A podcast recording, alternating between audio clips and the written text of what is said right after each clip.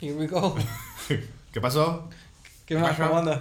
¿Cómo está la vaina, Andrés? Son las 10 de la mañana. Bueno, eran las 10 de la mañana, ahora son las 12 casi. Son las 12, un domingo. Un correcto. domingo. ¿Y dom- por qué estamos un domingo aquí, casi inconscientes, Ah, sí, exacto. preparándonos para hablar de la conciencia? Sí, que nos falta hoy, por lo menos a mí. Yo me Sí. acosté a las 5 de la mañana, así que puedo estar medio, tú sabes. ¿Por qué coño te acuestas a las 5 de la mañana? Coño, yo se lo atribuyo a... Las drogas. No, en- las drogas son las que me ayudan a dormir. Ah, imagínate. En este caso, pues, la marihuana por lo menos. Yo creo que se lo atribuyo a la pandemia y todo lo que está pasando. Creo que me ha afectado seriamente el sueño desde hace varios meses, pues. Normal. Sí, es normal, no lo tomo.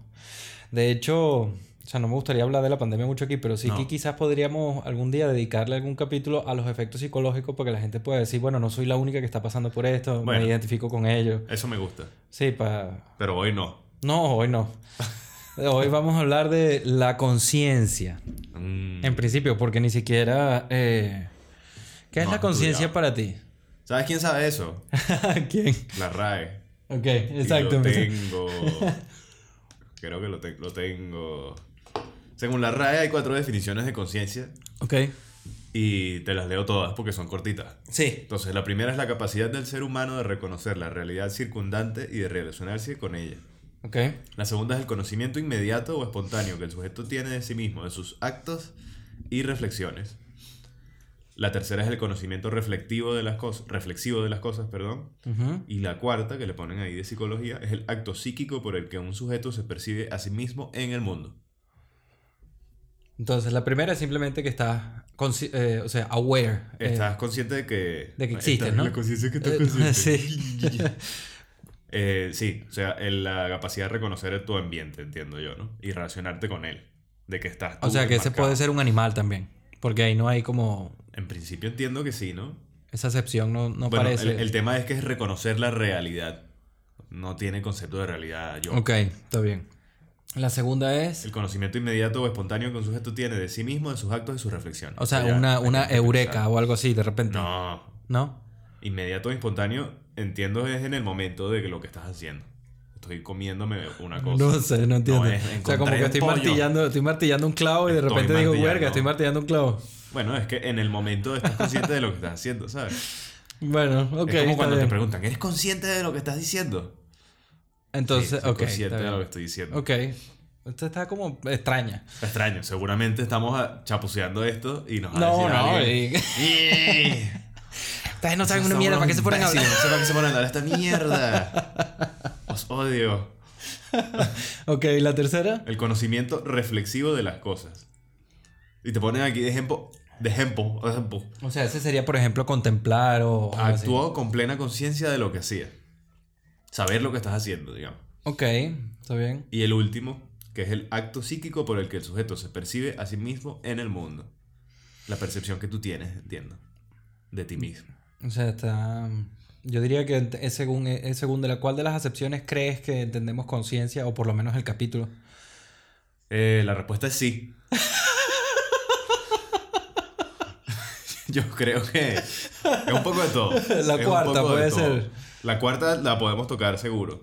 Pero al final es todo, porque mira, el conocimiento reflexivo de las cosas. Vamos a hablar en algún momento, si, si es que no nos desviamos como siempre Ok, suelen aquí, por favor, esperemos que hoy funcione la desviada. Sí. Eh, el budismo Ujú, toca un poco ese tema también, lo Sí. que es la, la meditación también toca ese tema. Sí. Eh, lo que es el conocimiento inmediato o espontáneo por el que, su- que el sujeto tiene de sí mismo, de sus actos y sus reflexiones. Yo creo que la 2 y la 3 están bastante relacionadas, ¿no? Otra vez, por favor. Conocimiento inmediato. Sí. Así, así arrancaba, exacto, mi camioneta de Caracas. Y este es mi cerebro. Conocimiento inmediato espontáneo que el sujeto tiene de sí mismo, de sus actos y sus reflexiones. Inmediatamente. Ya Conocimiento va, ya va, ya va, reflexivo ya va, ya con calma. Conocimiento, conocimiento inmediato y espontáneo de, O de- espontáneo. o espontáneo de lo que estoy haciendo, ¿no? Que el sujeto tiene de sí mismo, de sus actos y sus reflexiones. De lo que está Y no pone pensando. ningún ejemplo ahí del. de Sí, la- te pone. Perdió la conciencia de lo que estaba pasando. Ah, vale. Ok. O sea, como cuando te da un shock, estás en shock, estrés postraumático, cosas. te desmayas. No, postraumático no, estás Que en. te desmayes. O sea, eh, que estés No, despierto. no, que te desmayes no, porque que te desmayes es que no estás Perdió consciente. la conciencia de lo que estaba pasando Claro. Ya no estás entendiendo lo que está pasando. Imagínate a O.J. Simpson, ¿sabes? Que él dice, o la gente que dice de repente, coño, no me di cuenta que lo maté. Entonces, o sea que, por ejemplo, ese, esa pérdida de conciencia sería cuando, cuando te blackout, de que estás borracho, por ejemplo. Puede ser, pero no sé. No, ¿Tiene sentido? yo creo que Vamos a decir que sí. Tiene sentido. Sí, sí. Y la primera, bueno, la capacidad del ser humano de Ajá. reconocer la realidad circundante y relacionarse con ella. Y te pone un ejemplo, el coma consiste en la pérdida total de la conciencia. ¿Qué? Eh, o sea, estás despierto y ves las cosas y te relacionas con ellas y sabes que estás ahí y estás tocando las cosas y relacionándote con ellas. Ok, ese sería como el, el mindfulness. El mindfulness. No, el mindfulness te lo relaciono con las otras dos, es lo que te iba a decir. Ok, entonces la, la tercera, aquí estamos, tenemos 15 minutos y, eh, que... Que no ¿cómo salimos de la RAE. Conocimiento reflexivo de las cosas. Ajá. Actuó con plena conciencia de lo que hacía. Actuó con plena conciencia de lo que hacía. Ah, ese es estar muy ok, muy Ese en es el estar yo. muy ok. O sea, muy... No, es como... Ah, Sabes lo que estás haciendo. Hacer, Exacto. saber lo que estás haciendo. Pero Conocimiento. entonces, ¿en qué, se, ¿en qué crees tú que se diferencia esa de la primera? Pues en la primera estás como haciendo, sin en saber. la primera, eh, reconoces la realidad y te relacionas con ella. Y en la tercera, tienes un conocimiento de las cosas.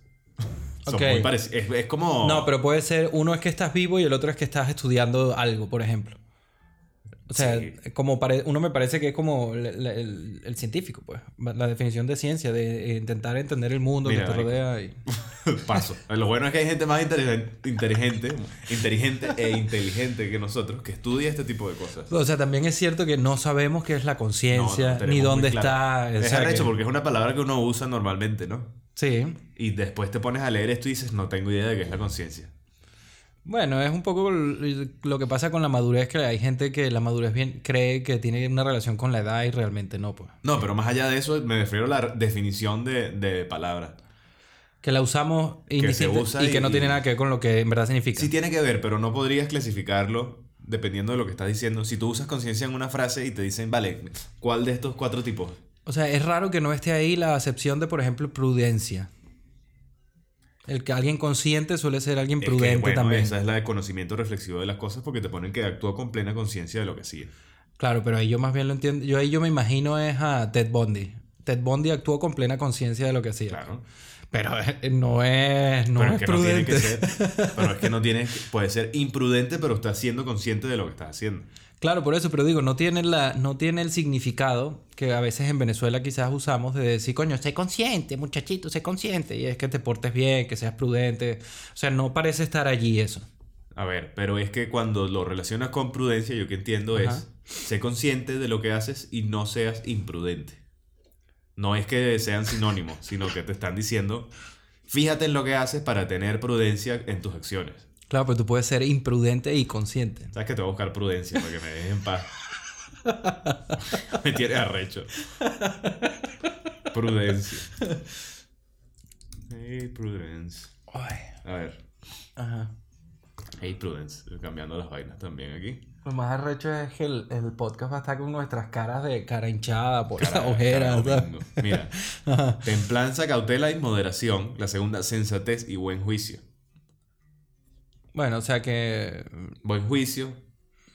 No, no sé si estoy de acuerdo con que la conciencia entre entonces allí. Porque el- creo que eso del buen juicio, el bien y el mal, el buen hacer o el mal hacer, el deber y todo eso, creo que son eh, creaciones humanas o conceptos humanos, pues. De también la conciencia, marico. Pero bueno, la tercera definición de esta, casualmente, es en el cristianismo una de las cuatro virtudes cardinales, que consiste en discernir y distinguir lo que es bueno y lo malo, para seguirlo o huir de ello. Verga, yo no sé. ¿Tú estás de acuerdo con, con que la conciencia te ayude a eso? Esto es de prudencia, estamos hablando de prudencia. Ah, o sea, y entonces la prudencia es una virtud. Y es la virtud de saber de reconocer el bien y el mal. Sí, eh, según la religión que esta. ¿Cuál religión? Cristianis- cristianismo. Le hicieron mucho caso a los seguidores. Sí. Está bien, estoy de acuerdo con eso. Me gusta, me gusta esa definición de prudencia ¿Te como virtud. Sí, está de pinga. Le escribo a la RAE. Les digo que te gustó. Sí, o a lo- o Y a lo- Gracias. Mira, puedes consultar aquí. ¿Dónde crees tú que está la conciencia? O sea, si tuvieras que adivinar, o por ejemplo, imagínate que somos de repente científicos, vamos a hacer un paper. ¿cuál- ¿Tu hipótesis cuál sería? Lo arrecho es que hay gente que lo está estudiando y es mucho más arrecha que yo. Entonces, no, pero es como para saber un poco intuitivamente dónde creemos que está. yo, lo que yo entiendo es que es como en dos lados, pues. O sea, eh, claramente para mí es en el cerebro. No tiene sentido por eso pensar que en el corazón. No. Vale. No se sabe porque cuando tienes muerte cerebral sigues estando consciente. No. A veces, sí, claro. No. Sí, sí. Muerte cerebral es que no estás consciente, Andrés. No. Puedes estar vivo. Marico, ¿no has visto el, el- el- O sea, yo entiendo lo que estás diciendo y en, en lo más normal es eso. Pero la gente que tiene near death experiences, que se muere, tiene el cerebro muerto por media hora y sigue viviendo. No, marico, eso que estás diciendo tú no tiene ningún sentido. Está- Cerebro muerto media hora, nada. Gente Sí. que, que se muere por un minuto. Marico, hay un caso, hay un caso que el mismo programa que estábamos viendo, que eh, se llama Surviving Death en Netflix. Hay un caso de una tipa que estuvo media hora brain dead. Regresó sin consecuencias en el cerebro. Claro, pero durante esa media hora no estaba consciente, ella dice que, eh, o sea, su, siguió existiendo.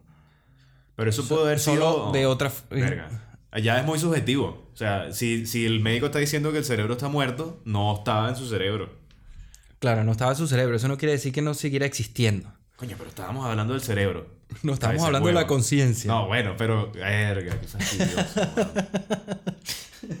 Es en fin. Es que esa era, no, es que esa era una de las hipótesis del programa que decía Sí. que no sabemos a ciencia cierta si, si la conciencia está en el cerebro porque precisamente estas experiencias de personas que han muerto y han regresado han seguido existiendo y su cerebro estaba inactivo. Entonces eso es, eh, eso es un poco desconcertante. Pues como se dice, coño, si está en el cerebro, cuando se apaga debería apagarse, pues. Claro.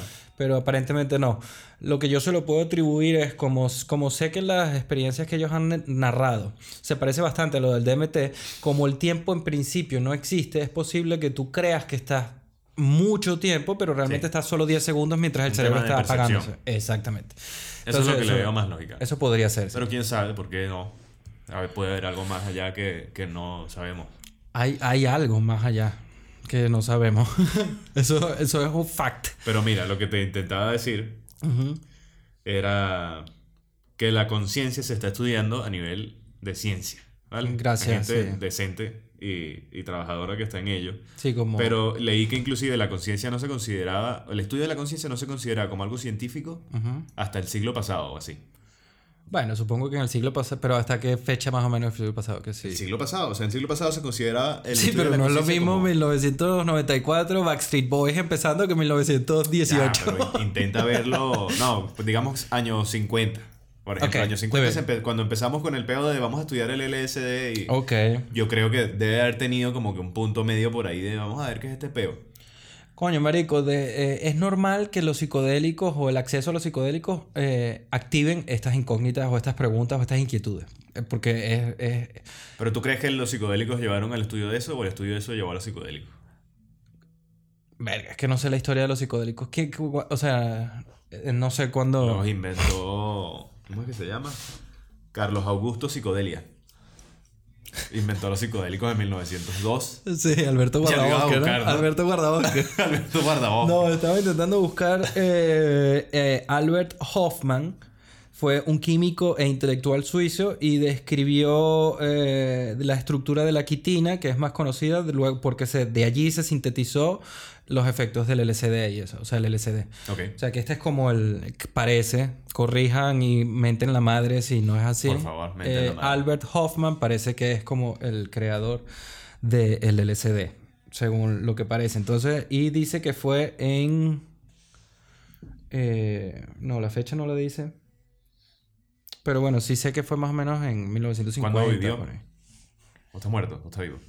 Eh, nació en 1906, murió en el 2008. Eh, siempre en Suiza, murió de un infarto agu- agudo al miocardio. Bueno, digamos que a la mitad. ¿Sabes? Unos 50 más o menos. Sí, exacto. Entonces, coño, imagínate, eh, los años... La verdad es que los años 50 fueron... O sea, eran interesantes si era... Si eras blanco. Si eras blanco, exacto. Justo. Pero bueno, quitando esa parte de la historia. Era una época intensa. Sí. De realmente de pocos conocimientos. O sea, si lo comparas con ahora, el internet ha hecho como que todo se acelerara, ¿sabes? Como que si hubiésemos pasado de, de 20 a 200 en tal. O sea, con la exponencialidad de los cambios, ¿no? Pero en aquel momento Reagan, Nixon, que sí, Law and Order, que sí, eh, War on Drugs y todo el mundo metiéndose el SD que acababa de llegar, eh, una... Yo sí, sí creo que es normal que en esa época la gente se lanzara por las ventanas o, o ¿sabes? Tuviera estos bad trips. Como la película esta... Hay un documental en, en Netflix que se Sí. llama Have a Nice Trip. eh, como A que, Good Trip, ¿no? A. Good Trip. Y tiene como una... Como el típico programa diseñado para asustar a los adolescentes o a los Ah, sí, sí, que se película llama- esta sí, de que es como... Tale. Entonces-.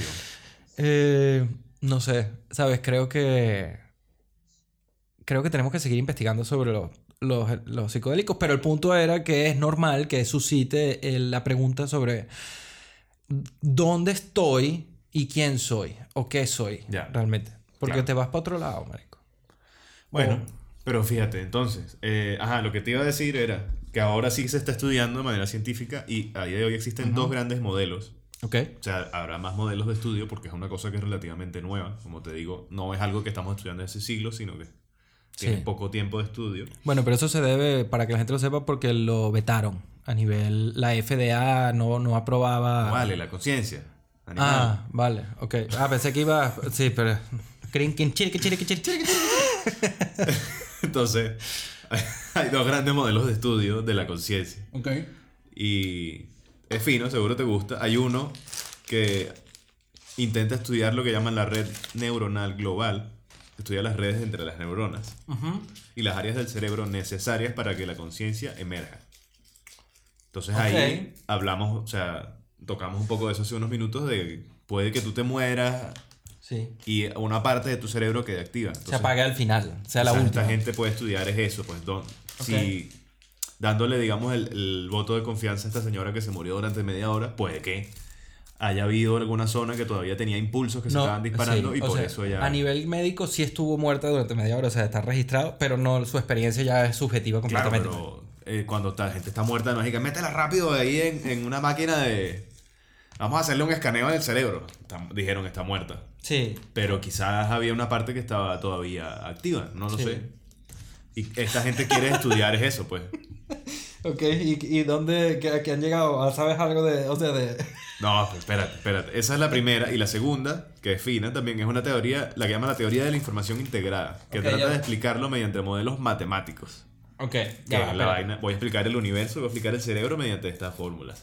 Bueno, también está, eh, también pues. Está fino. A ver, solo para, solo para la gente, porque quizás yo es que estoy todavía de pana arrancando, pero el que esté viendo esto quizás lo está viendo un martes a las 8 de la noche. Seguro. Y Entonces- está diciendo, ah, y que estos imbéciles. Entonces, el, primer, el primer enfoque es decir, bueno, vamos a estudiar el cerebro y vamos a ver eh, qué se necesita para que haya conciencia. El, el primer enfoque es más médico. Entonces es las redes de neuronas y ver dónde se genera, cómo se genera la conciencia y si reside en algún sitio. Ok. Y el segundo es matemático. Entonces el, el, el matemático inclusive tiene, me parece que tenían algo así como, establecían ya de por sí lo que eran unos niveles de conciencia en plan, mira, esta persona está despierta, esta está dormida, esta está sedada, Ok. este está muerto. ¿Sabes? Entonces es como el, el generar eso como un listado como para tú poder situarte en dónde está una persona en, en dado momento. Ok. O sea, como de- estar fully, eh, totalmente despierto para Sí. abajo, ¿no? Exacto. Ok.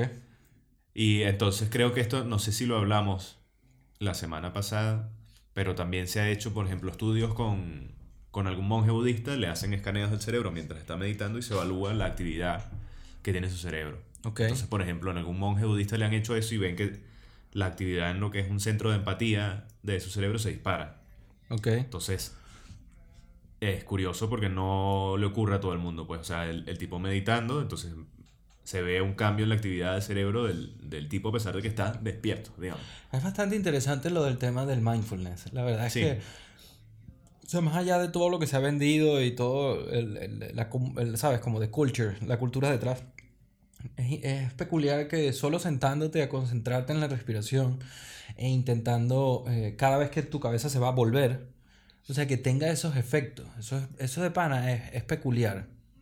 Es interesante, pero sabes que lo que te comenté también es que yo pensaba que lo del tema del mindfulness era algo que era nuevo, que era como un concepto más moderno, pero viene de una meditación eh, budista, Sí. el sati. O sea, que el la palabra de mindfulness como tal es la Es el rebranding. es la traducción aproximada de, este tipo de meditación Ok. al inglés. Sí, que por lo que entiendo es eh, estar siempre eh, consciente de lo que hace tu mente. Consciente de O todo. sea, despierto. Inclusive. O sea, es... El, de la hora. O sea, el, lo que- el budismo intenta ser consciente de todo, en, en cierta parte. Pues, o sea, es una vaina que es muy amplia, pues. Pero Sí. ciertas ramas, digamos, pues intentas estar consciente de todo lo que está a tu alrededor. Entonces, claro, el, el- la- este tipo de meditación, no sé si tú las has llegado a hacer. O sea, Mindfulness. Sí. Normalmente, eh, o sea, no es que me haya sentado a meditar, pero no, sí, o sea, no, no, no, O sea, no no he hecho eso. Pero no me, no. me opongo. Pero cuando estoy en el parque con Yoko, que de repente hay mucho viento y, y, ¿sabes? Suena, porque coño, yo extraño el viento de Caracas, es una de esas cosas que extraño. La lluvia. Y sí, la lluvia también, pero el... Los grillos. Los grillos, grillos, burda, weón. Cuando he ido a Almería que hay grillos, digo, yes. O sea, que se oye ahí la... wiki, Eso es buenísimo. Sí, es como home. Pero eh, cuando estos sonidos de la naturaleza Sí. me ayudan a estar presente, Vale. ¿sabes? Porque eh, yo, yo, lo, yo supongo que el- yo lo identifico, yo lo me robaría, ¿sabes? La película Héroe de Jet Li. Sí. No Héroe, no, Héroe no, Eh, es otra. Ah, no, sí es Héroe, puede ser. ¿Cuál? La, la China. Sí, sí, La que es como un- una especie de guerrero y... que mata a alguien sin querer al principio como en una torre y entonces dice, ¿sabes qué? No voy a ser más... No eh, quiero verguero.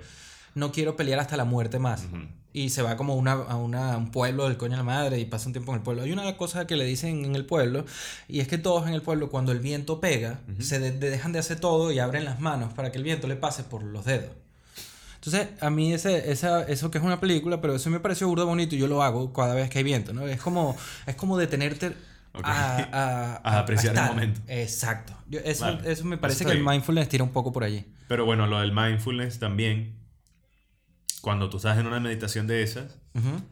hay partes en las que estás consciente de tu meditación, de tu respiración, sí, o sea, la idea principal es estar consciente de la respiración, pero pasas a través de estar consciente de tu entorno. Ok. Entonces es estar consciente de los sonidos que están a tu alrededor, de dónde estás tú situado en la habitación en la que estés, de cómo es el contacto entre tu cuerpo y la superficie sobre la que estés sentado o la que estés acostado. Y a través de toda esa conciencia, pues empezar a hacer como un escaneo de tu cuerpo, de cómo te sientes ahora, sin te- intentar cambiar nada. O sea, porque todo es... Y experimentarlo sin juzgarlo. Vamos. Sí. O sea, eh, tengo la cabeza un poco tensa, pero bueno, la tengo tensa. No es... Tengo el cuello tenso, déjame relajarlo. No, es... Tengo el cuello tenso y sigues bajando, ¿sabes? Ok. Y ya después de que tomas conciencia de todo eso, pues bueno, déjame, ya que he tomado conciencia de dónde estoy y de cuáles son los sonidos y dónde estoy enmarcado, voy a empezar a ver mi respiración. Ok.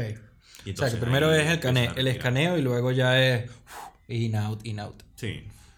Entonces es, es eso, pues, o sea, es ser consciente de dónde estás enmarcado y ser consciente de lo que estás haciendo y en ese momento lo que tienes es que respirar. A lo que te referías originalmente era, creo que era que cuando los monjes eh, han meditado se nota un, un incremento en la actividad cerebral serio Eso. que no se da en la gente que realmente no es un monje ni Eso. que tiene una experiencia en meditación ni... O sea, no tanto porque seas un monje, sino porque la gente que es monje le dedican toda su vida a eso. Tienen mucho tiempo. Es como si fueras un experto en, en la materia. Como si fuera, no, eres un experto en la meditación. Entonces, se había hecho algún estudio en el que se hacía un escaneo cerebral a una persona que podía practicar la meditación, pero que no era un experto, y versus el, el escaneo de una persona que era experto, y la diferencia era abismal en el, Sí. en el disparo de la actividad cerebral de una persona que domina la, la técnica de una persona que la hace. De Eso es como manera. una clase de docuserie que hay en Netflix, ¿no? Eso estaba en, ¿cómo es que se llama? No sé si era en The Mind Explained o era en la de meditación. Hay una que es de meditación que Sí. está bien buena, de Headspace. Sí, esa, ajá, yo creo que estaba allí. Sí. O sea, sí que es cierto que hay un momento donde hablan de la meditación en The Mind Explained, pero también ahí saltan de al sueño, memoria, o sea, hay varias, hay como Sí. distintos tópicos, pues. Hay un tipo que a mí me, que ayer vi un corto de él, que me aparece burda con el tema de los psicodélicos y de la conciencia, que se llama Ram Das. Es un... es también conocido como Baba Ram Das. Ayer estuve viendo el corto, es un corto que hay como de media hora ahí y es ya en, la parte como final de su vida, ¿no? Era un tipo que, según sus propias palabras, él define como la primera etapa de su vida como la relación entre eh, poder y, y no sé si era amor, o, pero sí dijo que estaba muy concentrado en el poder. Era un tipo, era como el típico hombre blanco de familia tal que, que fue a Harvard, quería hacer, eh, jugaba golf, o sea, ¿sabes? Este, este estereotipo, ¿no? Pero aparentemente, porque solo lo mencionan, debe haber un, debe haber, debe haber, debe haber un documental más a fondo de su vida y se ve que en algún momento eh, fumó algo o experimentó con alguna droga, lo cacharon, lo botaron de Harvard, etc. Y después terminó en la India, conoció a un gurú que era un, el típico indio que está, que, o sea, que medita y que está en esto, pues. Y aparentemente encontró su camino allí. Es un tipo interesante, es un psicólogo, un spiritual teacher y autor, ¿no? Su, su mejor conocido se llama Be, su mejor libro conocido se llama Be Here Now. Y él, al final, porque hay un momento, va de que él le da un ACB. Entonces queda, queda, ¿sabes? Como queda la gente de ACB, pues queda, o sea, su movilidad se ve reducida. Y requiere de mucha ayuda. Entonces, él hay un, hay un momento donde él reflexiona sobre cómo el ACB le, le obligó a aprender la importancia de la dependencia. Vale. De depender en los demás y de reconocer que los demás también te están ayudando y tal. Y, y menciona el ACB como una clase de bendición. Porque le obliga a ir hacia adentro para poder experimentar las cosas. Pues se ve que el carajo hacía eh, deportes antes y tal. Y fue una clase de, me imagino en los 60 o en los 70 por lo, el, el footage que hay, que era como el típico, o sea, sin que suene peyorativo, como Hare Krishna, que estaba ahí como con gente en el campo, meditaba y tal. Entonces, hay, una, hay un vínculo claro entre la meditación, la conciencia y también alucinaciones eh, inducidas por el, eh, por el DMT sin el consumo del DMT. O sea, la meditación a veces eh, es propensa a generar alucinaciones y producción de DMT endógena. Endógena. bueno, es que al final, digamos que ambas cosas, pues el, consumo de psicodélicos y la meditación como una práctica habitual y como un fin, la, la meditación trascendental quizás. Sí pudiese La meditación trascendental es la que es como que entras como en una clase de trance con un sonido que se repite o que repites tú mismo una y otra vez, ¿no? Un mantra, pues. Un mantra, hay, el, tema de la meditación es demasiado amplio y hay demasiados tipos y demasiadas cosas y al final son medios para alcanzar un fin, pero todos más o menos buscan lo mismo en cierto punto, aunque sí es cierto que tú puedes tener algún tipo de meditación que sea para relajarte, algún tipo de meditación que sea para concentrarte. Bueno, también está la dinámica, que la que te he mencionado, que es la de que entras como en un trance físico. Sí. O sea, wow, wow, wow, wow Pero bueno, digamos que a través de ciertos tipos de meditación, hay gente que también busca alcanzar es eso, pues trascender, ¿sabes? Que es algo que busca también el budismo, que es trascender al individualismo y en cierta manera, pues es como si estuviese ido, ¿sabes? Entonces, sí. en uno de estos documentales, creo que es en el de Have a Good Trip, hay una analogía súper buena que a mí me gustó, pues, que era como que los psicodélicos y, y, la meditación tienen un mismo fin, que es como que intentar ver más allá. Entonces te pones como, imagínate que tienes una pared enfrente y a través de la meditación es mirar a la pared y pensar eh, frente a la pared hasta que la pared se desvanece y ves más allá. Mientras que los psicodélicos es que te traes una escalera, la pegas y te asomas por ahí y después te lanzas para abajo. Sí. O sea, es como intentar a través de, cierta, de ciertos canales, a través de distintos canales, llegar a un mismo fin. O sea, creo que el mejor camino o el más apropiado para entender la conciencia o para controlarla o para avanzar a nivel espiritual o, o humano debe ser la meditación y porque siento que los psicodélicos, o sea, a pesar de que son naturales, siento que es como hacer trampa. ¿sabes? sabemos que te pueden a hacer la conciencia, a la conciencia. No, pero bueno, lo, ah, Coño, lo- la- los hongos, las setas son muy light, se- qué sé yo, te tomas un yogur y se te quita, por lo menos Claro, pero más allá de eso, el- yo digo el efecto que pueda tener acumulado, que lo estuvimos hablando hace rato. Que es algo que no está completamente estudiado de cuál puede ser el efecto de un consumo duro de psicodélicos después de 20 años. Coño, seguro es que terminas medio frito, pues. Seguramente. Es que el problema es que a medida que vas consumiendo más drogas de distintos tipos, especial, a ver, a- yo particularmente, a mí no me gustan las drogas que... eh, yo, yo siento que las drogas tienen como una clase de, de- Para no ser tan hippie, vamos a decir sintonía. ¿No? O sea, Vale. como, una, como una vibración. Sí. Según, lo que, según lo que te metas, te metes en esa vibración.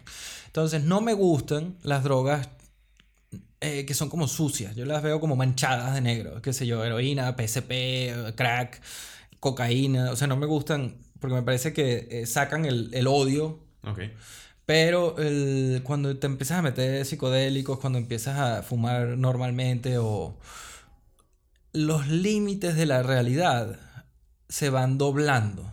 Y, y no es- la realidad ya no es lo que era previo a la sobriedad absoluta. Pues. Porque yo no, yo lo que veo de las drogas es que simplemente es un, una perspectiva o al- es como un estado alterado de la percepción. O sea, es, es Claro. otra conciencia, es otro estado de conciencia.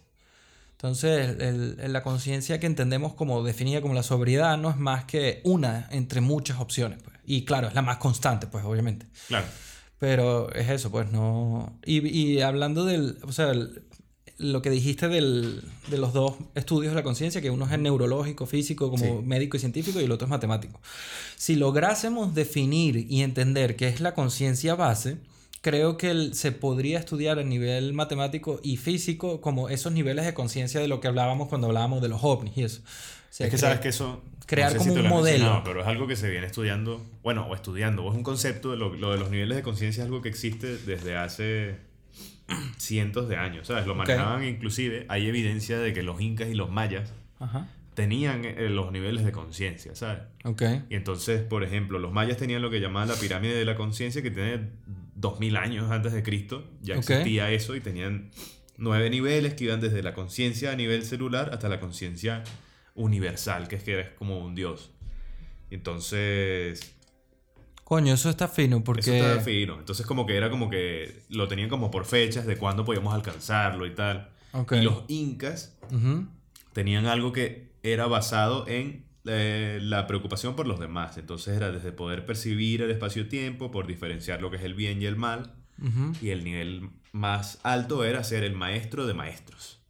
Entonces, pero fíjate que todo es como relacionarse con los demás, del concepto del bien y el mal, el concepto Sí. de enseñar, el concepto de ser, saber dónde estás.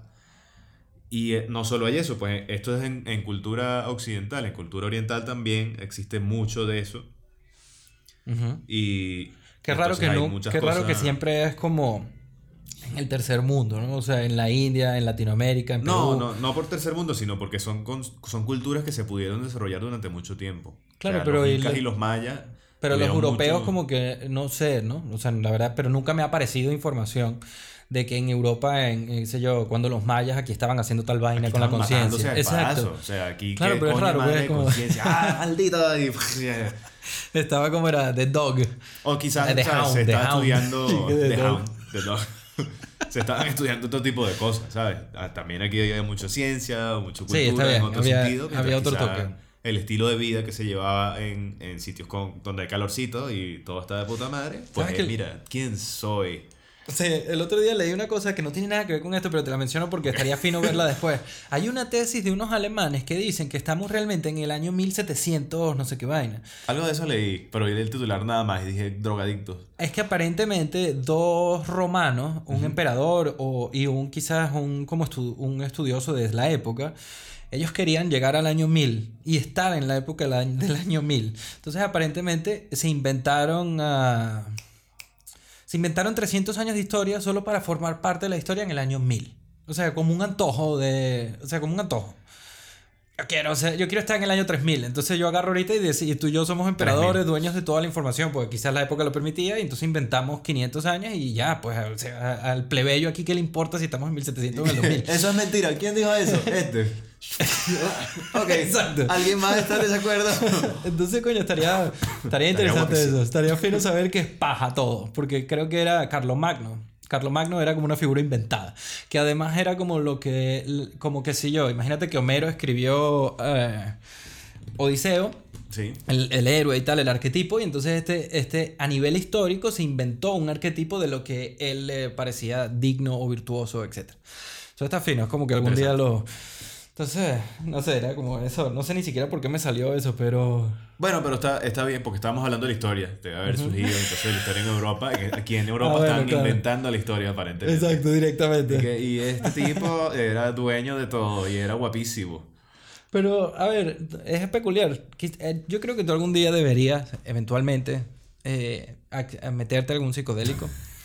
Quizá, no sé, yo no recomendaría el DMT, pero quizás alguno, la ayahuasca estaría bien si lo hacemos en un...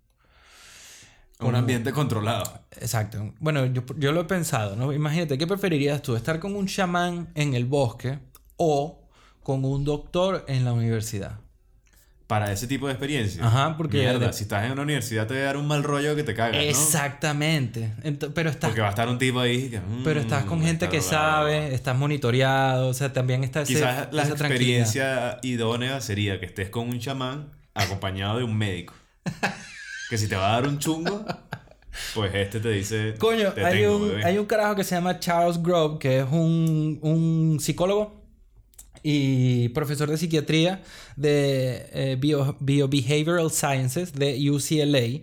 Y es un tipo que está estudiando el, el uso del DMT y los psicodélicos a nivel, a nivel científico. Y él Vale. decía que lo ideal sería estos retreats, que sería más o menos como lo que estás diciendo. Sí. El típico vaina donde la gente va como por, para rija, imagínate, un campo, suenan las vainas, hay un bote de hippies con, con pantalones de lino, ¿sabes? Sí. y ahí te metes el DMT. Creo que sí tiene mucha relación la naturaleza con eh, tu experiencia. O sea, creo que hay que hacerlo lejos Coño, de la es que ciudad. fíjate, es lo mismo que tú decías hace minutos. O sea, esa sensación de calma que a ti te produce la lluvia. Sí. Y que también a mí, cuando yo oigo los grillos, ¿no te ha pasado que te mandan... Bueno, tenemos a Gabriel que de vez en cuando manda los grillos. Y se escucha, sí. Y yo me claro. quedo oyendo los grillos un rato, ¿sabes? Sí, sí, yo también. Verga, man, los grillos. Era algo muy fino. O sea, y es algo que es una cosa que es una tontería. Porque nosotros vivíamos en... Sí es cierto que yo considero que Caracas es más verde que Madrid, Mil veces, Mil claro. veces. Y es mucho más eh, salvaje. pero estás en, estás en una ciudad, entre comillas, ¿sabes? Sí. ese, ese, pequeña, ese pequeño escalón de naturaleza que bajamos al venir para acá, Sí.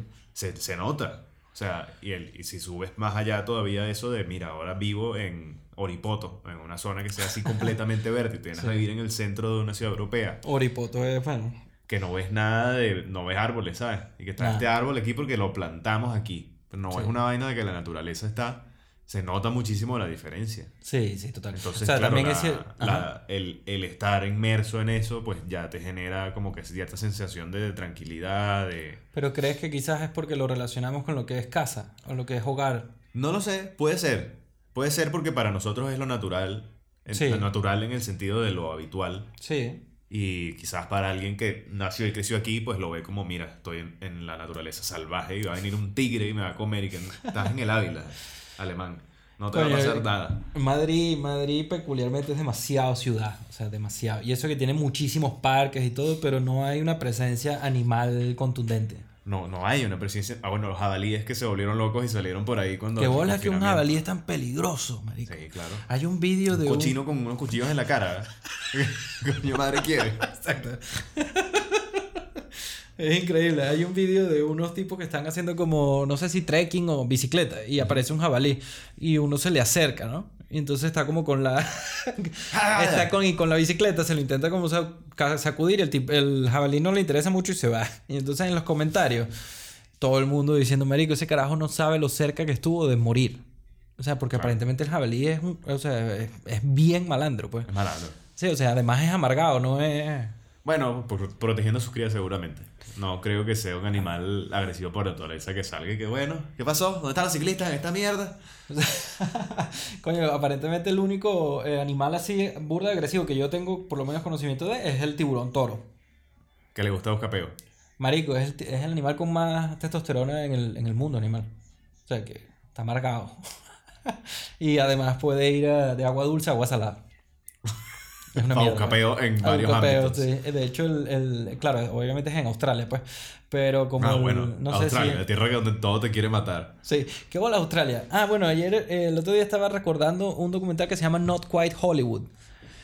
Todo, eh, un poco la historia de cómo empieza el boom del, del cine o de la industria del cine australiana. Uh, qué guapo. Está burdo de fino porque de pana los australianos son un poco... Está quemado. Sí, o sea, un pelín. Ya perdimos a toda la audiencia australiana. no, pero desde el respeto. O sea, Desde el respeto. es Estás que loco de bola, hijo de puta. Hay unos stuntman. Qué huevón, en los Sí, 70. bueno, claro. el bicho- hay uno que agarró una moto y se lanzó barranco para abajo por un, como un, bar- un, barran- un barranquito. Pero barranquito, barranco, pues. Sí. O sea, no tan, no tan alto Un como sé barranquito, barra- o se, arran- se lanzó por un barranquito barranco. Es que imagínate. eh, Qué ima- buena definición de lo que estoy diciendo. ima- ¿sabes, los, ¿Sabes los típicos eh, que se llaman Cliffs of Moher en Irlanda? Que eso es como una foto típica de unas paredes gigantes que dan a un precipicio. ok.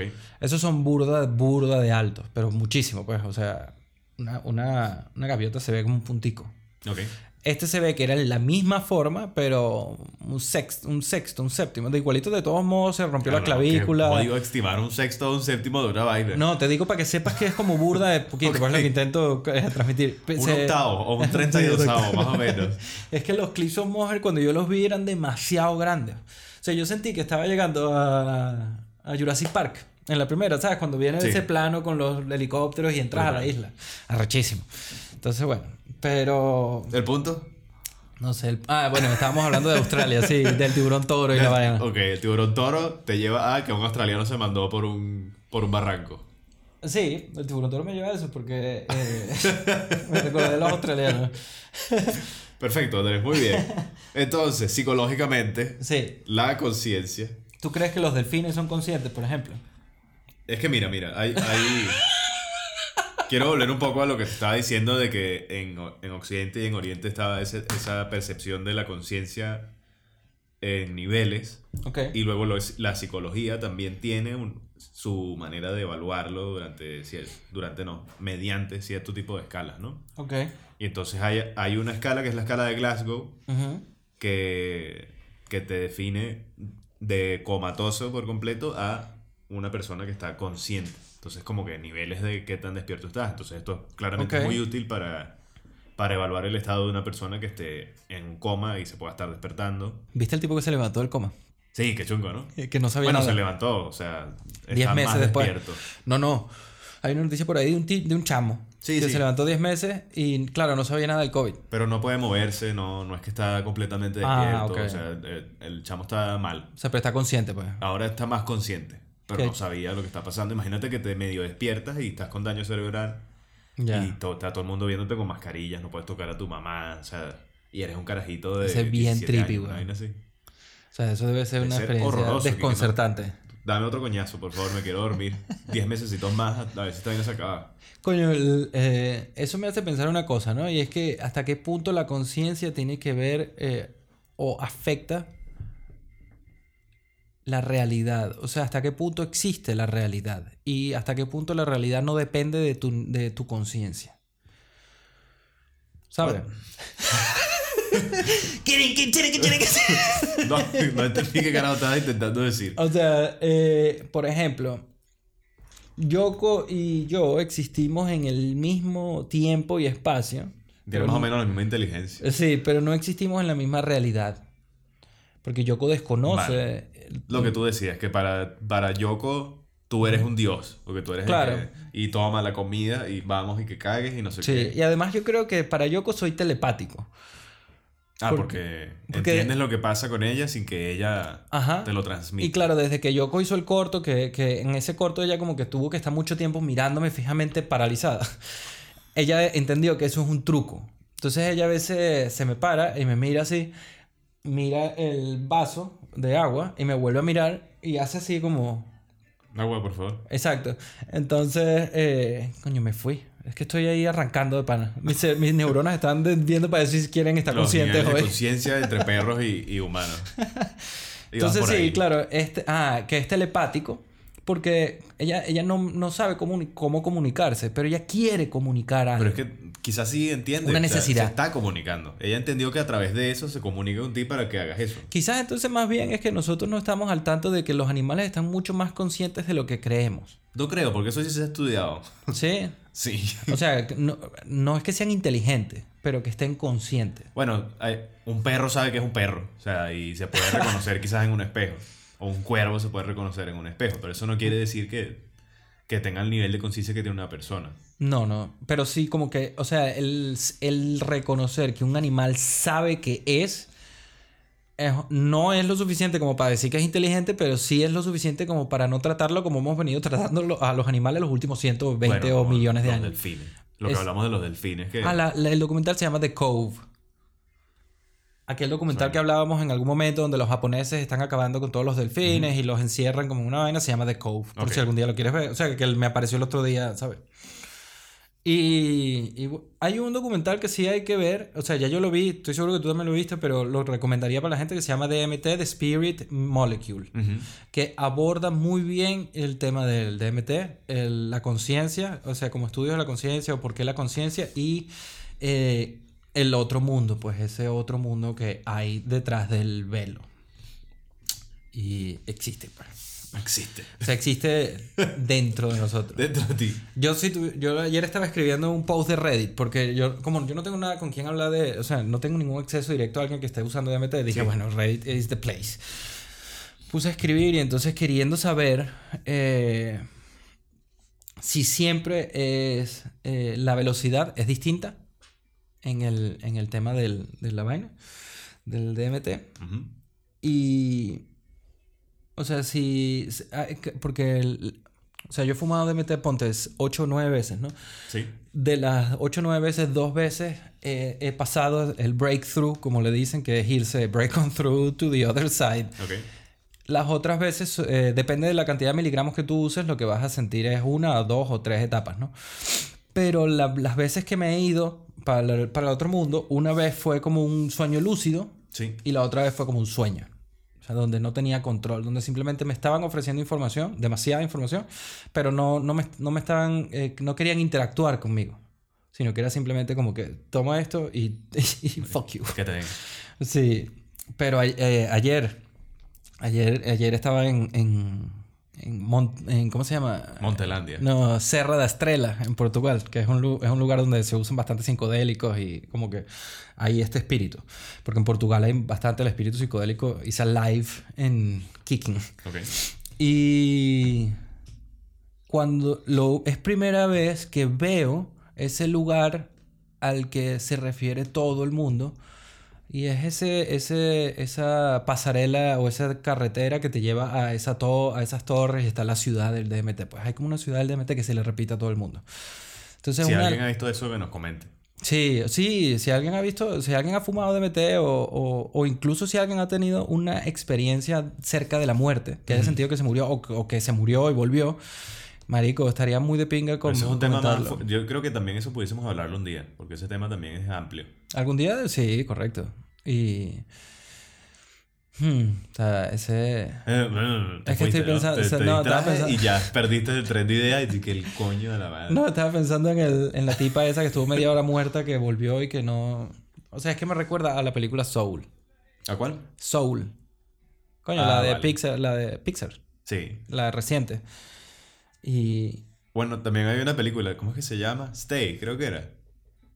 Ah, pero esa es como medio ansiosa, medio. No, bueno, aquí, spoiler por si no lo han visto, que el bicho como que era, creo que era el tipo o era la tipa que tiene como un accidente en, un carro y el resto de la película se desarrolla entre ese momento del accidente y en el que se despierta en el hospital, pero ella está, él o ella está viviendo una realidad paralela Correcto. en el cual está viviendo como una historia de intriga y tiene como que un examen y entonces todo lo que tú dices, lo que va diciendo como que después te lo relacionan con lo que ella va experimentando en la vida real. Sí. Pero claro, o sea, es lo mismo del tema de para eh, este personaje principal pasaban días en, en esta existencia y, y después se revela que no, que era como que chocaste, te mandaron al hospital y te despertaste. Era todo como una construcción alucinógena del- de, lo que estaba viviendo, ¿no? Eso es. del- del- o sea, como su mente estaba activa, como... Eso es. Y suena, seguramente es paja, pues claramente es una vaina que es paja, es una película, pero suena interesante pensar que eso pudiese pasar, que estés como en un estado de semiconsciencia, que Sí. estás dormido, despierto y, y lo que estás viviendo pues se relaciona un poco con lo poco que puedes interactuar con tu, tu ambiente y, y ves eso así. O sea, porque al final sabes que la gente que está que sí... Me da risa todas las conclusiones de hoy, la Y nuestra. que bueno, y entonces estamos como de que llegando a la vaina y después y, bueno, y no se hay acabó. clímax, ¿sabes? No, exacto, hay no hay, no hay, ¿cómo se llama? Eh, X. No hay cierre. Sí. No hay cierre de nada. El desenlace, no hay desenlace No hay de las desenlace. ideas. Pero lo que estabas diciendo me recuerda a- hasta cierto punto, porque no es, es, es otra visión del mismo problema. Es Sí. a lo de San Junipero. San Junipero. No, no lo de San Junipero. El capítulo anterior a San Junipero. San Junipero estoy hablando de Black Mirror, Sí. el programa este. Hay un programa anterior donde una pareja se está conociendo y Ya, sí. como eh, que se repite, El, ¿sabes? del que tenían una aplicación y tal. Ajá. Era como un Tinder ahí galáctico. Entonces, eh, imagínate esto, porque esto es una, no es un miedo que yo tengo, pero es una cosa que cuando pienso sobre ella digo, verga, esto estaría peligro, esto La estaría simulación. jodido. No, pero exacto, pero Esa imagínate que algún día empiezas a tener indicios, o no indicios, sino que empiezas a sentir de que, eh, que, exacto, de que quizás estás atrapado en un sueño. En Inception, la chica, la esposa de Le- Leonardo DiCaprio, que se quería salir, él se quería Sí. quedar. ¿Te matarías? Mierda, eso es paranoia pura, ¿no? si tú vas y le dices eso a un médico, te dice, "Mm, tú lo que tienes que hacer es meterte en ese cuartico un momento y. O sea, es que yo lo veo... Sí. Uy, esta camisa está apretada, doctor. es que, coño. O sea, lo que digo es hasta qué punto, o sea, yo, eh, estos son cosas eh, conceptuales, pues no, no son cosas que me dan ansiedad, en verdad. Pero hasta qué punto estarías dispuesto a defender, Tu, tu percepción de la realidad. exacto, hasta que para ti mismo, no a los demás, sino para ti mismo decir, mira, yo estoy convencido de que, eh, de que no existe, pues, de que estoy atrapado en un sueño o algo así, y hasta qué punto estarías dispuesto a matarte para despertar. Mierda, tendría que estar demasiado convencido. Necesitarías pruebas como... Prueba contundente. O ¿sabes? sea, y por ejemplo, eh, que, exacto, imagínate que ves un glitch. De repente estás ahí, qué sé yo, estás caminando, Luis Fernando está caminando en Madrid y está de repente en GTA, que cayó en un hueco, tum, tum, suena así, una vaina virtual. Trrr, trrr. la, puerta no abre. exacto, algo así, ¿no? O la gente se empieza a ver como si estuvieses en GoldenEye. Eh, Pixelada. Pixelado, ¿no? Que son todos como bloquecitos, ¿sabes? Sí, horrible. Y todo el mundo igual. Hay como, cinco tipos de personas. Y que, ah, bueno. coño, ¿tú- ¿qué harías? Por ejemplo, te pasa eso. No estoy diciendo que vayas directo a matarte. Pero Directo no. ¿Qué harías? Vas a un doctor y le dices, marico, Yo creo que. Estoy viendo que la gente pixelada. Yo diría que es eso. Diría que iría al médico y que, mira, me estoy volviendo loco. no tienes nada, ponte. Te dice, te hacen escáner, te hacen psicoterapia, o sea, te estudian, qué sé yo, durante dos meses, tres meses y te dicen, marico, ¿estás bien? No, marico, claramente si ves a, y tú viendo... Y tu, y tu médico GoldenEye, usted está perfectamente bien, no pasa nada. Siga a esta enfermera y entra el mismo personaje otra vez. ¿Cuál es la enfermera? Coño, esta. O sea, hay un punto donde creo que simplemente te matarías porque no sería eh, compaginable convivir. Con Yo creo que te meten en un psiquiátrico antes de que te mates, ¿sabes? No, yo prefiero matarme antes de ir por un psiquiátrico. Pero es que no vas a ir eh, por tu propia voluntad. No, digo que no veo, ah, ya te estoy viendo normal. Y ya, miento y después me... Gracias, doctor. Estás hablando con una- un matero. No, no, pero digo, no digo que estés viendo nada que no existe. Ves todo como existe, pero por ejemplo lo ves como Minecraft o pixelado, como GoldenEye. Claro, pero existo, la gente comprueba que existe. O sea, todo está normal excepto tu visión. Pero es que tendrías una ansiedad bestial. Sería como el capítulo de, de Black Mirror, donde al final estar preso significa estar borrado socialmente. Imagínate eso. Qué Bueno. chungo. Eso es... Eso es horrible. y eres un... Y la gente- no ves a nadie. Nadie te responde, todo el mundo te ignora porque además marico. sabe que está... Eso es una pena horrible. Eso, eso es una pesadilla, pero malísima. Verga, yo no sé hasta... eh, yo necesitaría ver algo como el piso 13. Como que él, eh, que él ve, que él llega a un lugar Pero y ya ¿cómo no. sabes tú si eso es la realidad o no? No, Es te, llevo a ti, te yo tengo que comprobarlo, llevo a alguien más, pues. ¿Y si no lo ves? Estoy loco, entonces digo, ya, pues estoy loco, necesito alguna pastilla. No, pero es que igual el GoldenEye, el GoldenEye, el médico te está diciendo que no, que estás bien. Sí, pero ahí es distinto porque no se sabe qué coño tienes, pues. Y que tomate esta pastilla y ves que dale A para tomar pastilla. Pero, coño, ayer había un tipo. En, hay otro documental que vi ayer que se llama The Last Shaman, que va de un tipo que está deprimido y que se va a Perú a intentar salir de la depresión. Es un chamo que está deprimido, aparentemente. O sea, el, el documental termina bastante bien y es de pinga. Pero sí que es cierto que eh, los psicodélicos eh, de, de entrada tienen alguna clase de efecto sobre la depresión, las adicciones y esto, y es porque los psicodélicos eh, alteran la serotonina o cómo se procesa la serotonina en el cerebro. Entonces, eh, marico, estoy que no sé qué me pasa, necesito alguien, los pajaritos se están llevando todos los pensamientos así, ¡sácata! ¿De qué coño estábamos hablando? Muy bien, esto es lo bueno de grabar un domingo por la mañana. Exactamente. Lo arrecho es que no sé de qué estás hablando. De la... Íbamos por la vaina de que el médico te dijo que estás loco. Y tú y que no, pero entonces él, porque el último chamán, de hecho, se fue a Perú porque estaba deprimido. Y ahí quedaste. Fuck it. No importa. Bueno, es una recomendación entonces. Querías hacer una recomendación de ese Sí, bueno, la gente que está, la gente que puede estar deprimida o eso, no, no, le- no es que les No a recomendaría psicodélicos, a- pero a meterse psicodélico. No. Los psicodélicos son. eh, también es cierto que son un ampli- una amplia gama de eh, viajes. Porque ninguno es igual. Vale. O sea, no. El, parece que el mejor es el, la ayahuasca. Y el, y el peyote también tiene, parece que tiene algo distinto.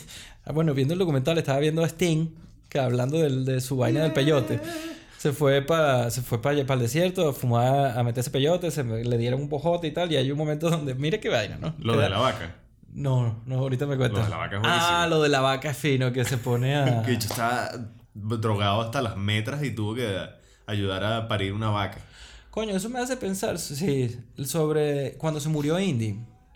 Cuando se murió Indy, yo estaba en, en, el, en la jaula. tu perro. Sí, Indy, mi perro. estaba en la jaula. Me acosté con él como... O sea, ya yo sabía que le había dado un shock séptico, o sea, que ya no había que hacer. Entonces, como estaba sufriendo, pues había que dormirlo. Entonces yo digo, bueno, ponlo ahí, yo me acuesto con él y le voy hablando, ¿no? Yo sé que no, pero bueno. Al lado, cuando a medida que él se estaba muriendo, estaba naciendo eh, una camada de labradores. Entonces, hubo, obviamente, o sea, estás mm, perdiendo a alguien, algo que a alguien a que quieres, o a un, a un- a un amigo, y al lado están haciendo algo. Entonces, ahí había, yo sentí, obviamente sé que no lo había, sino que simplemente fue casualidad, pero como estás teniendo un contacto con la muerte, siempre quieres tener algo más, ¿no? Como para que te haga sentir mejor. Entonces para mí fue como un ciclo, ¿no? De, muy evidente. Y creo que a veces las experiencias de la vida eh, eh, logran como meterse en esa definición de conciencia, creo que era la cuarta acepción que decías, o la tercera. ¿De qué? Porque yo, yo ese día, Ah, a pesar de estar totalmente sobrio Sí. y más bien como triste, deprimido, o sea, fue como una realización de que de esto va. O sea, de que la muerte no, es, no tiene por qué ser fin. dolorosa, exacto.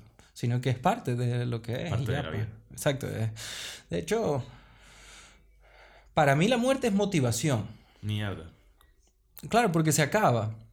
O sea, el hecho de que la vida se acabe me motiva a vivir lo máximo que pueda. A pesar de que a veces no quiera, pues. Ese es mi problema realmente. Que a veces deberían, si no quiero, acostarme y ya, pues. O a jugar un rato, ¿sabes lo que te digo? No sé, man. Es como obligarse a, a obligarse al memento mori, al carpe diem, como tenerlo como dogma y, y afincarse, pues, básicamente. Es que no siempre se... O sea, conceptualmente se entiende, pero la aplicación directa no es tan fácil, ¿no? Tú digas vive el momento, aprovecha el momento. No siempre puedes aprovechar el momento. Es que yo tomo, yo tomo un... Sí. No, siempre puedes aprovechar el momento. Lo que pasa es que a veces el momento no es emocionante. Es un momento y ya. Cotidiano, ordinario, donde... Pero a, a veces simplemente sentarse a ver el tiempo pasar está, está bien. Es vivir el momento también. Mm.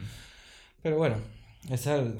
A terminar con una nota deprimente de este episodio. No, para nada. Yo siento que está... eh, O sea, yo siento que es... Bueno. eh, ¿A ti la muerte te da ansiedad o te motiva a vivir? A mí me da ansiedad, bandera. El... Cuenta lo de que a ti te daba ansiedad de 11 años. Desde que o sea. tengo como 10 años a mí me da ansiedad la muerte. ¿Cuál fue tu primer encuentro que tuviste con la muerte? Fíjate que no he tenido tantos, yo no sé si tenga que ver con eso. Pero la primera muerte cercana que tuve fue de mi abuela paterna ¿Ok? y yo tendría como unos 11 años. Y desde ahí sientes que, o sea, No, ese... de- desde antes, o sea, mi ansiedad venía desde antes. Ok.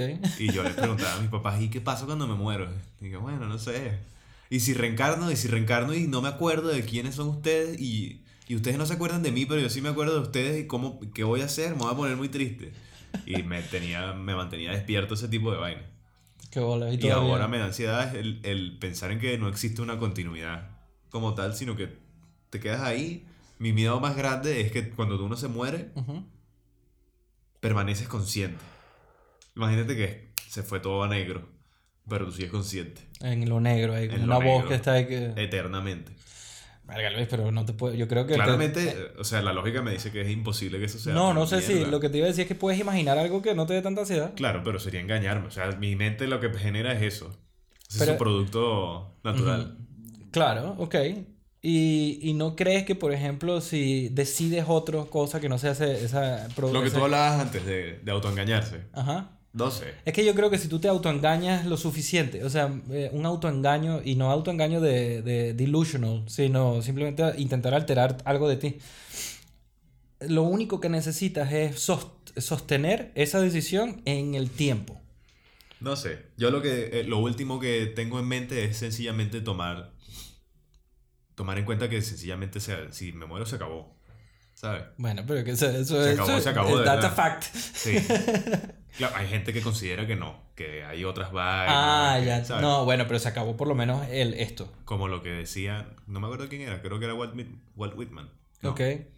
no, no importa, pero la cita es válida y es que o era Epicuro, una vaina así. O sea, de- entre Epicuro y Walt Whitman, uno de esos. O sea, con la gama, cualquier Toda la cosa. gama de cualquier esas- esos más o menos 2500 años de diferencia.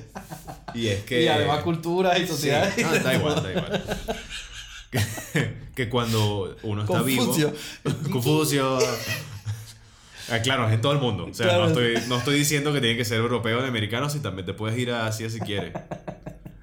Ok, ok, ok. que cuando estás vivo, Ajá. la muerte no está. Sí. Y que cuando la muerte está, ya no estás vivo. O sea, nunca, en realidad, nunca tienes interacción con la muerte. O la muerte existe o existes tú. O sea, eh, entiendo que es un poco aludiendo al absurdo de la preocupación por morir. Correcto. O sea, intento llevarlo al absurdo de la preocupación por morirse porque no hay nada que puedas hacer al respecto. Y también la otra que me gusta pensar es, tengo mucho más tiempo no existiendo que existiendo. Y es, es como que tu existencia es un... Sí. Y ya después pasas a no existir otra vez y ya formaste parte de algo y se acabó. Por ejemplo, tú ahora que eres padre, ¿sientes que hay un como alguna continuidad de tu personalidad en, en... Sí, bueno, claramente se notan vainas. Uno los- Sí. les nota vainas de uno. Sí, o sea, sientes que sientes que es la manera de continuar tu vida eh, Es que, no sé, tener hijos es como clonarse al final, ¿no? Pero se- se- se siente así. No, bueno, porque es como... Al principio uno lo ve como, ¿sabes? La típica vaina, ay, se parece a no sé quién. Se parece al papá. Ay, que no hace la mamá. La típica vaina que dicen de los bebés, pero eh, es fino ver cómo a medida que van creciendo es una persona, ¿sabes? Independiente de las dos. Que tiene vainas de repente que tú dices, pum. Y si te arrechan, generalmente cuando te arrechan son vainas de tu pareja. Y que esta vaina es igual a Vanessa.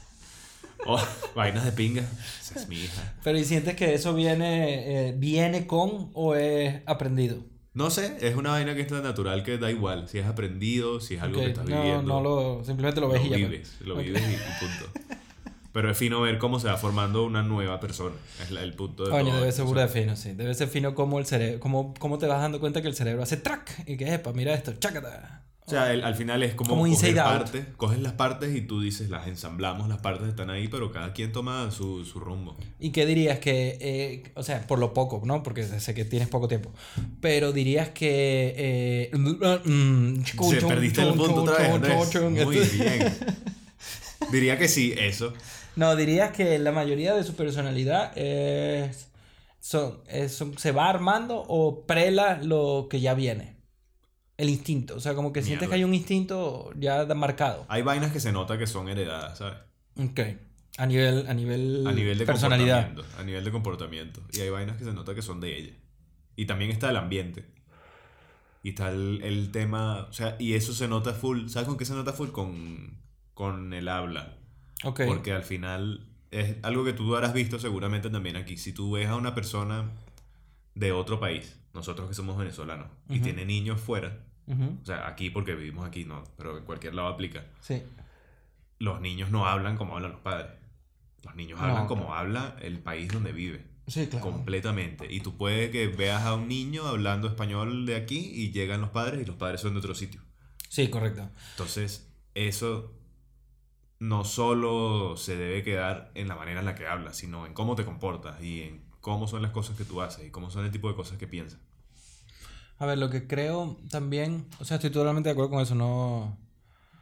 Pero sí, eh, c- creo que hay algo interesante y es que a pesar de que quizás no adquieran el, el léxico, o la, el léxico sí, sí, o la forma de hablar, sí creo que, por ejemplo, Abril será una mezcla genuina de España con Venezuela, de la cultura. Porque su casa es totalmente venezolana, pero su, eh, su sociedad es totalmente española. Cortas ese nombre después, ¿no? Sí, sí, pongo un ti. Este, sí, en parte, pero yo creo que es a lo que te intentaba transmitir, que entiendo que no se transmitió, ¿No? es que al final el ambiente yo creo que tiene mucha más influencia que, que lo que traiga de carga No, pero yo- genética, ¿sabes? No, no es que no me refiero a genético, me refiero como cultural familiar. Porque mi Bueno. papá, mi papá fue criado por dos españoles, Sí. canarios, o sea, españoles, españoles que Sí. fueron para Venezuela. Y a mi papá se le notan muchas cosas españolas. Claro. O sea, a pesar de que es totalmente venezolano, pro Venezuela, amo mi país, no quiero vivir en otro lado. o sea, Pero son vainas puntuales al final. no, no sé, marico, no sé, creo que hay algo Coño, como tu papá tú subyacente. lo ves, o sea, ahora que tu papá vive aquí también, Ajá. tú ves a tu papá y tú dices, tu papá es venezolano. Mi papá es venezolano. No, no, no, yo no digo que sean nada, pero sí tiene ciertas cosas que son como coño, españolas. claro, claro, pero son vainas que uno nota. No es una vaina del comportamiento general. Correcto. Había una amiga de Lorena. Bueno, vamos a. Hay que cortar, ¿no? Sí, vamos a cortar. eh, continuamos la, La semana, que semana que viene. viene. Y seguimos hablando un poco de la Seguiremos hablando tal. paja de la misma vaina, ¿vale? Sí, exacto. De esta. o sea, pero para cerrar, ¿qué dirías que es la conciencia para ti? Mierda, ¿no? Así a grosso Te lo digo modo. el, el capítulo que viene. Déjalo ahí como un cliffhanger y pones tu con Tirio. Ok, exacto. Tuve contigo. Ponemos vaina de cómic. Eso. Ok, bueno. váyalo. Nos vemos la semana que viene. Váyalo.